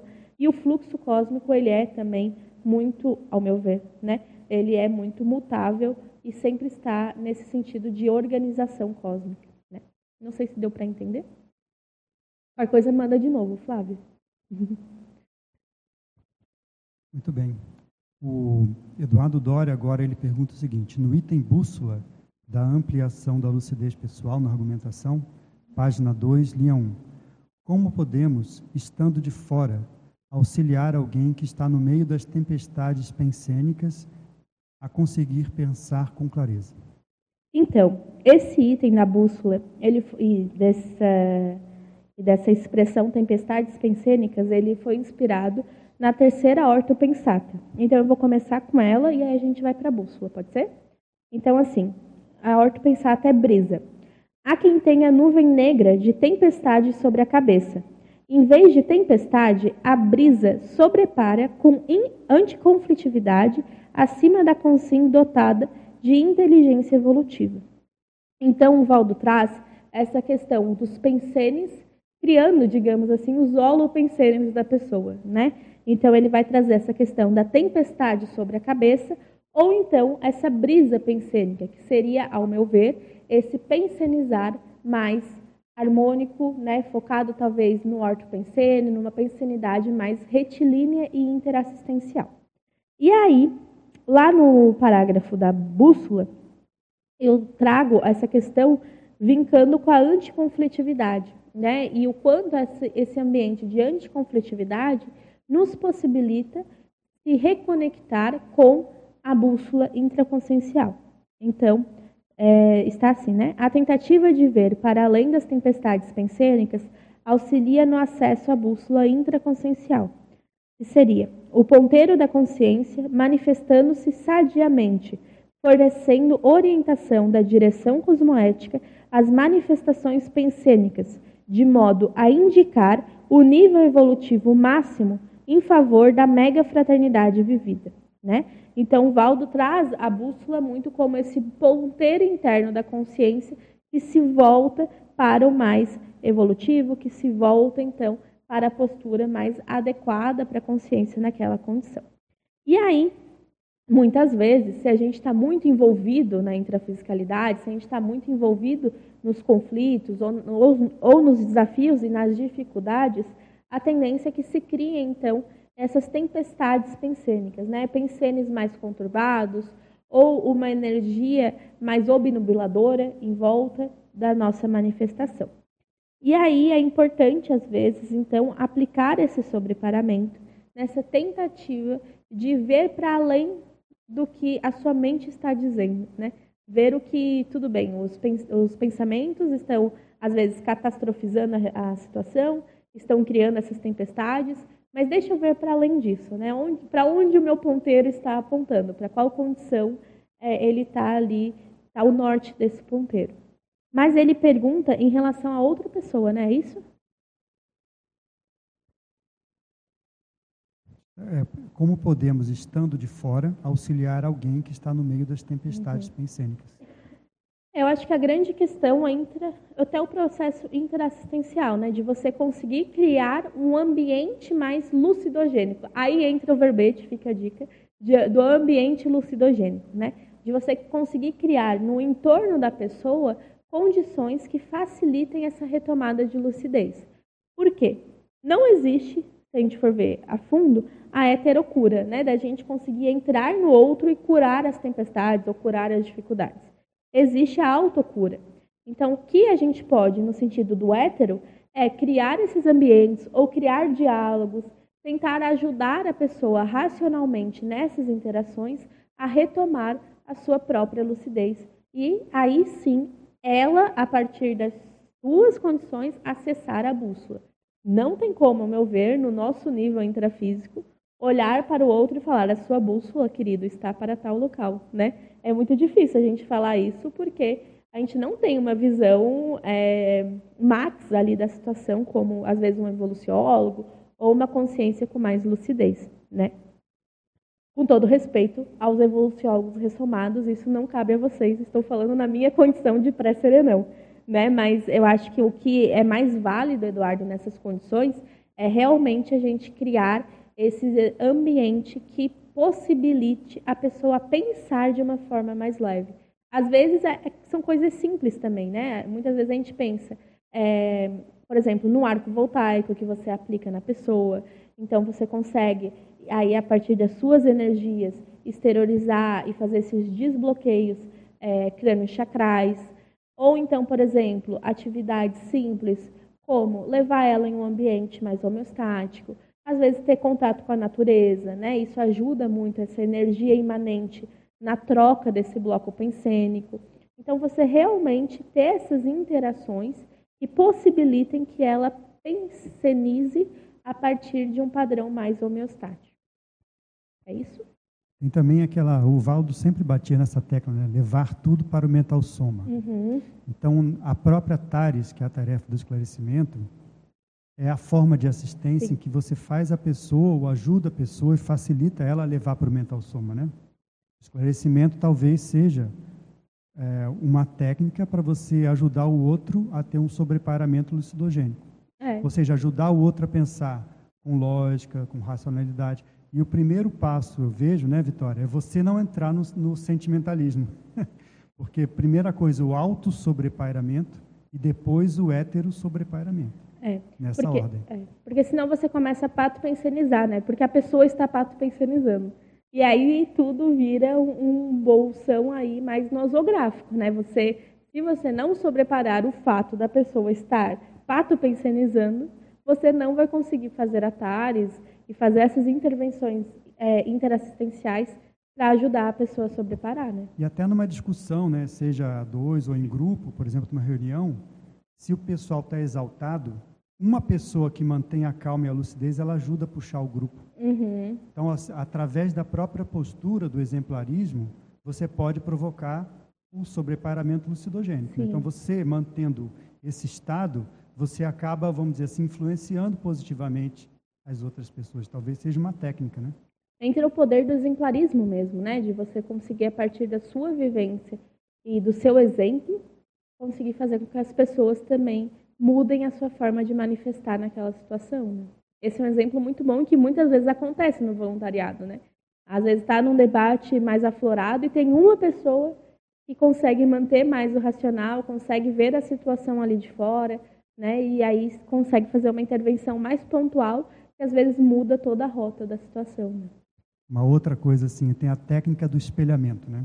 Então você está numa situação difícil lá no meio do calor, você fala assim, bom, se eu fosse um evoluciólogo, o que eu faria? O que, eu, o, que o meu amparador, o que o amparador faria nessa situação? Uhum. Técnica do espelhamento. E naquele momento você assume essas qualidades daquela consciência que consegue sobreparar. Não é Sim. você no caso ali, né? Mas assim, então às vezes você se coloca na situação e se espelha para poder também alcançar isso. E é um exemplarismo, né? Uhum. Muito bom. Muito bom. O Marco Almeida, né? Marco Antônio Almeida, ele te dá o parabéns também pela exposição e pelo tema. E na, na página 3, lá nos facilitadores, ele pede para você falar sobre o item 6, que é a imagística pró-sobreparamento, que é o seu verbete, né? Sim. Então é bom você explicar um pouquinho. Então, a ideia da imagística pró-sobreparamento é uma técnica que a gente vai utilizar a imaginação para criar um cenário pensênico, né? E conseguir se vincular a um padrão energético diferente do que está sendo apresentado naquela situação que você está vivendo. Por exemplo, você está com um conflito no seu relacionamento, né, ali. E aí aquilo está gerando fato pensando está gerando uma dificuldade de solucionar a situação.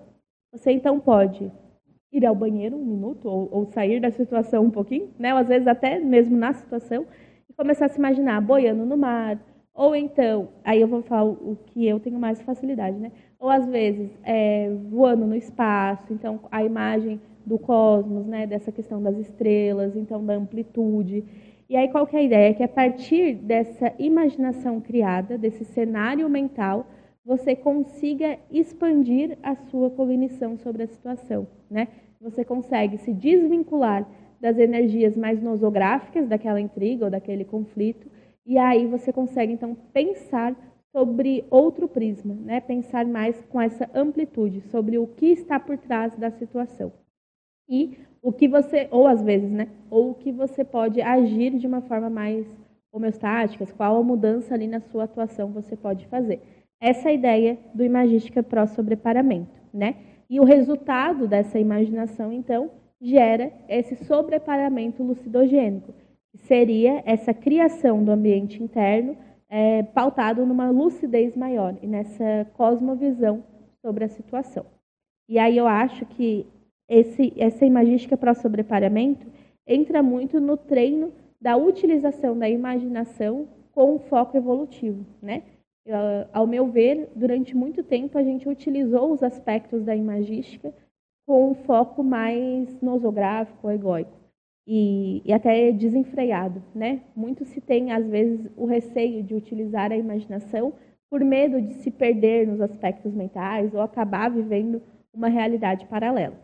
Sim, precisamos estar atentos a isso, não estamos negando, né? Precisamos, mas a gente também pode utilizar o potencial dessa imaginação. Por quê? O, o, ali a base da imaginação está no pensar sobre algo, né? E quando você pensa sobre alguma coisa, você automaticamente emite um sentimento sobre aquilo. E automaticamente você emite um padrão energético. Então veja que interessante, né? Eu começo a criar um cenário mental mais homeostático em uma situação que a minha emoção não está deixando eu pensar bem, né? Que a minha emoção está ali realmente é, me alertando ou criando um ambiente mais pesado intraconsciencialmente.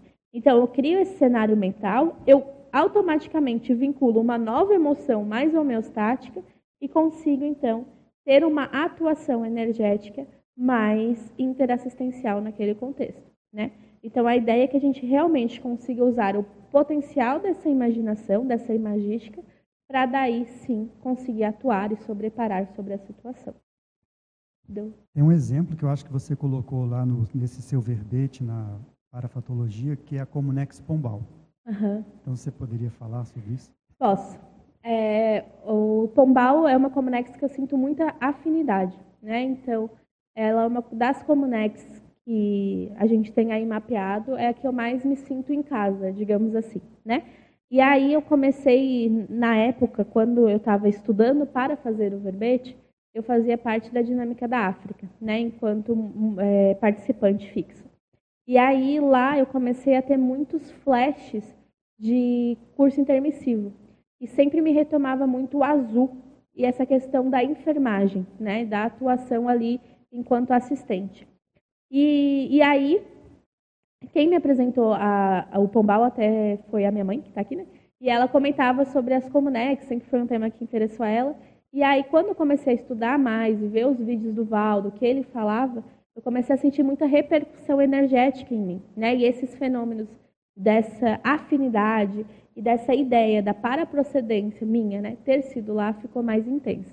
E aí eu comecei a usar isso ao meu favor, digamos assim, né? Já que é algo que eu tenho afinidade e que me traz mais lucidez e até esse papel interassistencial, eu comecei a usar ela dentro da imagística pró-sobreparamento.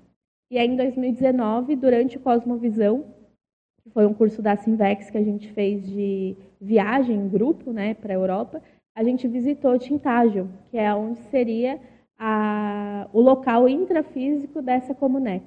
Né? E foi muito interessante o efeito de estar lá. Parecia muito, energeticamente, que eu estava retornando para aquele local, né? E aquele mar azul amplo. Então, foi realmente um local que até hoje é, me serve de exemplo de autorreflexão. Né? A reflexão que eu consegui ter lá fica como um, um padrão de referência para tentar aplicar no dia a dia. Né? Então, eu inseri na, nessa, na parafatologia a Comunex Pombal justamente por essas experiências. Né? E é uma Comunex que atendeu muitos intermissivistas, né, Eduardo? Você vai saber falar muito melhor do que eu, mas que realmente muitos de nós fomos assistidos lá, né? Ou ajudamos a, no processo interassistencial. O Moacir tinha muita relação lá com lá, né? Sim, é, foi, muitos de nós fomos atendidos, né? Então a gente entrou como doente e saiu como intermissivista. e o Moacir, né, o Valdo sempre comentou que ele tinha um parambulatório lá, então a gente tem muita relação com isso, né? Eu acho que essa ideia de evocar a Comunex de paraprocedência é muito boa, porque talvez seja um ambiente, um local em que você estava ali manifestando o máximo da sua lucidez, uhum. ou seja, os megacons. Então, se você evoca aquele local, né, se você começa a fazer rapport com o ambiente, mas também com a Equipex, com o trabalho que você fazia, com tudo, então você, naquele momento, você fica mais lúcido. É, isso é recuperação de cons, né?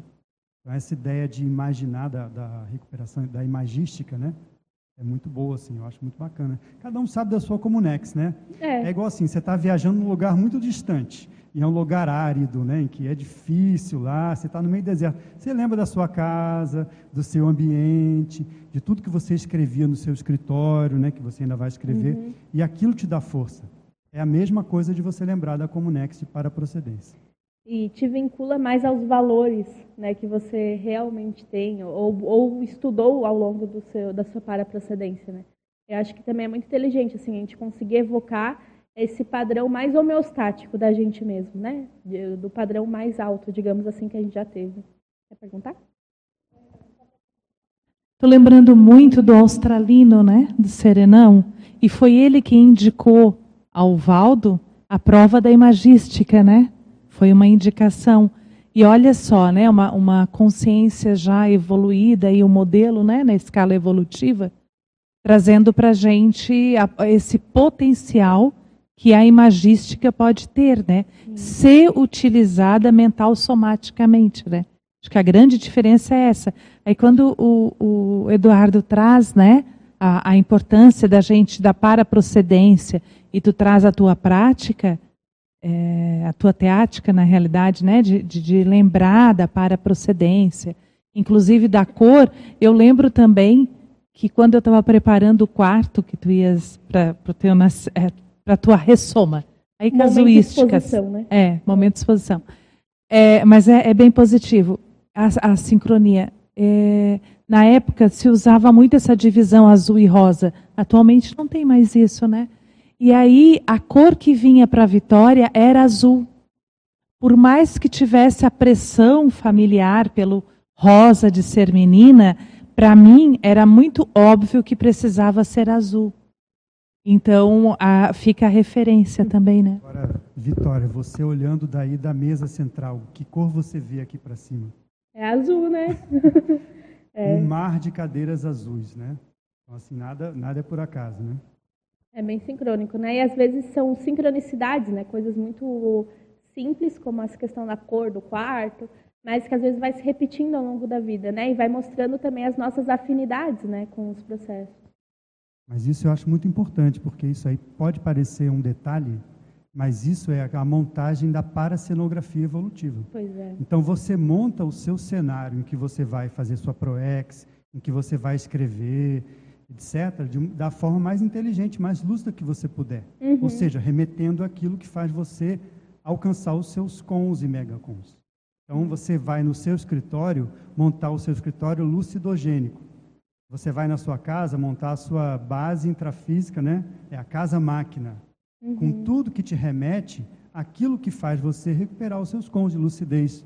Uhum. Isso aí talvez seja aquela que você está falando do ambiente lucidogênico, né? Então, tem os ambientes que você vai, por exemplo, o tertuliário, é um ambiente lucidogênico, e tem o ambiente que você monta, que é o ambiente que você tem acesso, né? que você pode, se você pode montar a sua base intrafísica com como se fosse uma autoevocação daquilo que você tem de melhor, tem muita lógica fazer isso, né? É. é você conseguir realmente utilizar os recursos intrafísicos para te ajudar, né? Então é você selecionar a dedo essa construção. Né? Isso não é só daqui, porque você vê até a própria Comunex é assim. Uhum. O ambiente da Comunex ele é todo maceteado, técnico, planejado, pensado para o trabalho do parambulatório. Uhum. E o parambulatório, né, como a gente está falando do Pombal, qual é o que acontece lá? Isso o próprio professor fala. O trabalho do parambulatório é recuperação de cons. Porque a pessoa, a consciência, a consciência, chega lá estropiada da bratosfera, obnubilada, com 10% de lucidez e sai com 30%. Já está ótimo. Já melhorou, melhorou né? muito, é 300%. Sim. Então, assim, o trabalho do parambulatório ele é técnico, ele é baseado na montagem dos ambientes, né, dos cenários, visando justamente a lucidez, né? Ou seja, ali tem um sobreparamento lucidogênico também. Uhum. Sim. E até no processo da interassistência, né, para a gente conseguir é, assistir de uma forma adequada, a gente tem que sobreparar um pouco a patologia do outro, né? Teve um, se eu não me engano, era um aerópago, e o professor Rui Bueno falava sobre o sobreparamento ser a base da saúde mental, da consciência. E eu acho que faz muito sentido, né? Porque assim, o nosso, a, a forma como no, a nossa mente funciona é criar muitos pensamentos, né? A gente está a todo momento criando hipóteses sobre as coisas, tirando conclusão e, e a todo momento realmente tentando entender o que a gente está vivendo.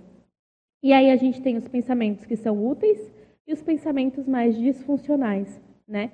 E se a gente não consegue sobreparar esses pensamentos disfuncionais e nos apegar a esses pensamentos úteis, muito provavelmente a gente vai ter uma psicopatologia, né? A gente vai ter uma forma aí de pensar que nos gera, nos gera comportamentos mais disfuncionais, desadaptativos, e aí acaba realmente criando um holopensene mais patológico para a gente mesmo, né? Não é algo que nos ajuda a evoluir, que acaba nos estagnando. Não sei se dá para entender muito, assim, mas acho legal a gente trazer isso até por essa importância de fazer esse sobreparamento lucidogênico, inclusive para os seus desafios pensênicos, né?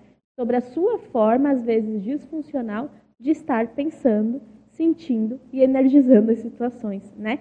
Quando a gente tem essa lucidez sobre essa questão, eu acho que cria-se mais motivação para a gente conseguir aplicar esse parar alto ao longo do nosso dia, inclusive para as nossas conclusões mentais, para aquilo que eu acho que é a partir do que eu pensei, né? E aí a gente começa a fazer mais uma separação do que é pensar e do que é a realidade, né? De que nem sempre o que eu penso está relacionado à realidade, nem sempre o que eu sinto está efetivamente acontecendo, né? Por exemplo, às vezes você pode pensar que fulaninho ou ciclaninho é, não gostam de você porque você sente isso, né? Você acha isso. E aí, se você leva isso em conta, você, qual que é a sua tendência? Se afastar dessas pessoas, né? E aí, quando a gente pensa em uma ProEx grupal, às vezes o trabalho que você tem com aquela pessoa vai ser superior ao que você acha que a pessoa acha de você. Olha que loucura, né? Você começa a tirar conclusões a partir dos seus sentimentos. Então é importante, às vezes, você sobreparar essas questões, ou mesmo ir lá e perguntar, fulano, tem alguma coisa acontecendo? Né? Tem alguma. quer resolver alguma questão? E se não tem, então cabe a você mudar esse sentimento interno. E o primeiro passo é para fazer tudo isso é você conseguir sobreparar essa sua percepção da realidade, né? Você conseguir pensar que por mais incrível que pareça, existem outras formas de interpretar a, a situação do que você está achando ali no momento, né? E aí, para complementar, eu já passo o microfone para você. Mas, é, inclusive, na, já que o Marco mandou pergunta, agora eu vou falar sobre isso, né? Mas na dinâmica que o Marco epicou, que é a Organização Parafisiológica da OIC, no final sempre tem debates, né? E uma das questões, e eu participei durante um bom tempo.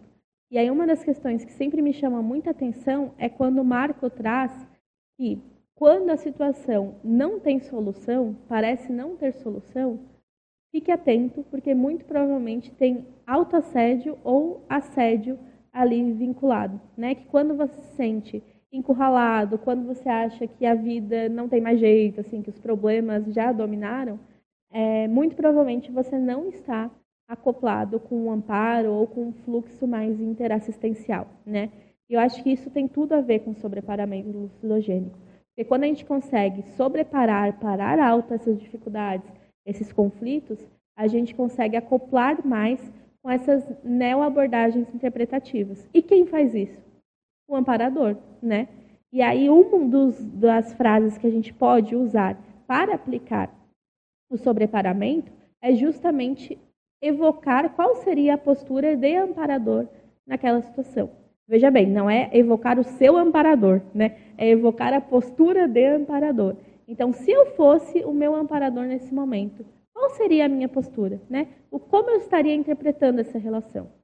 Ou então, se eu estivesse no extrafísico, vendo essa situação nesse momento, enquanto consciex sem soma, como que eu interpretaria essa situação? O que, que eu mudaria dela, né?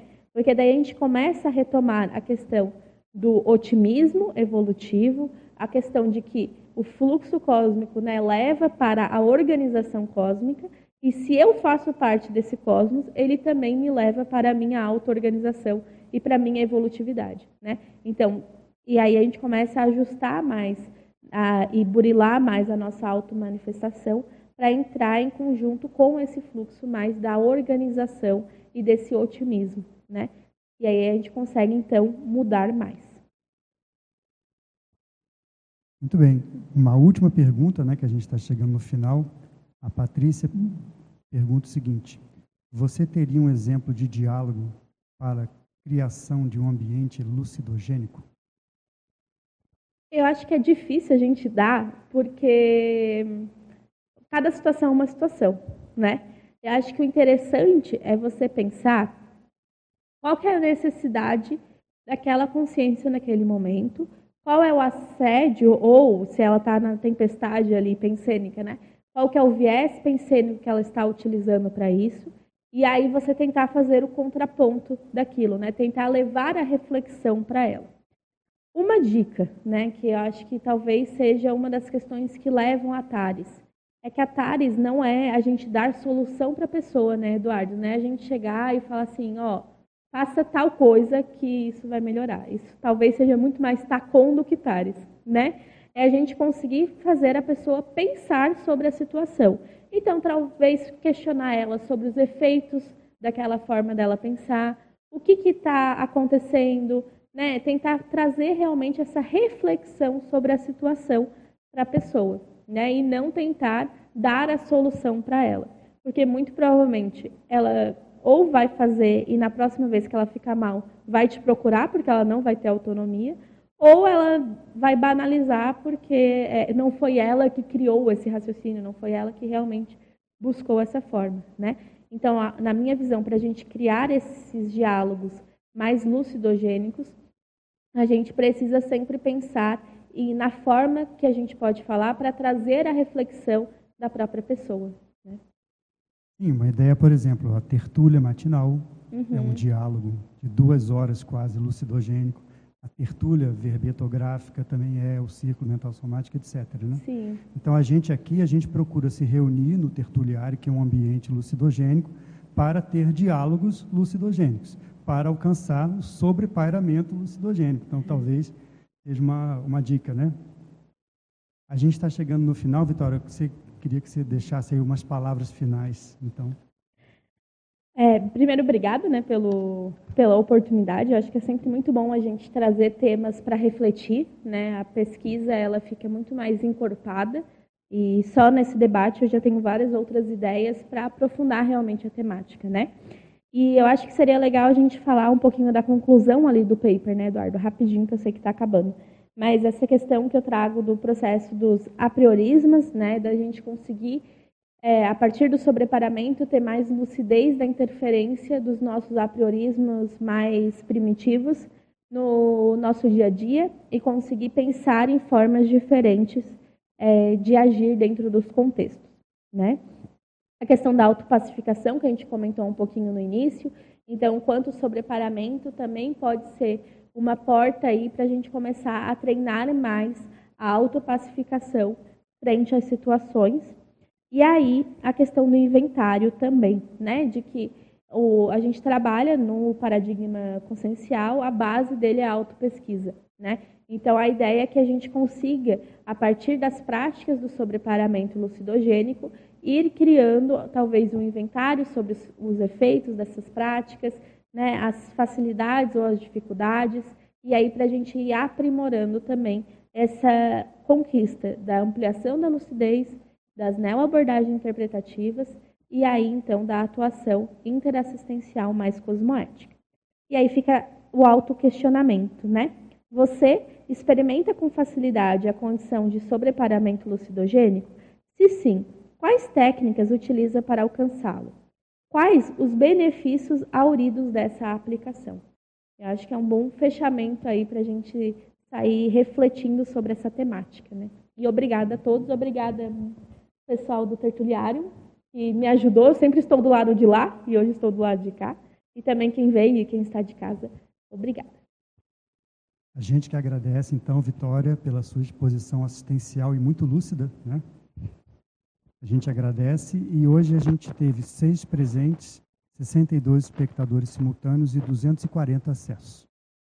Então, uma ótima tarde para todos e até o domingo que vem.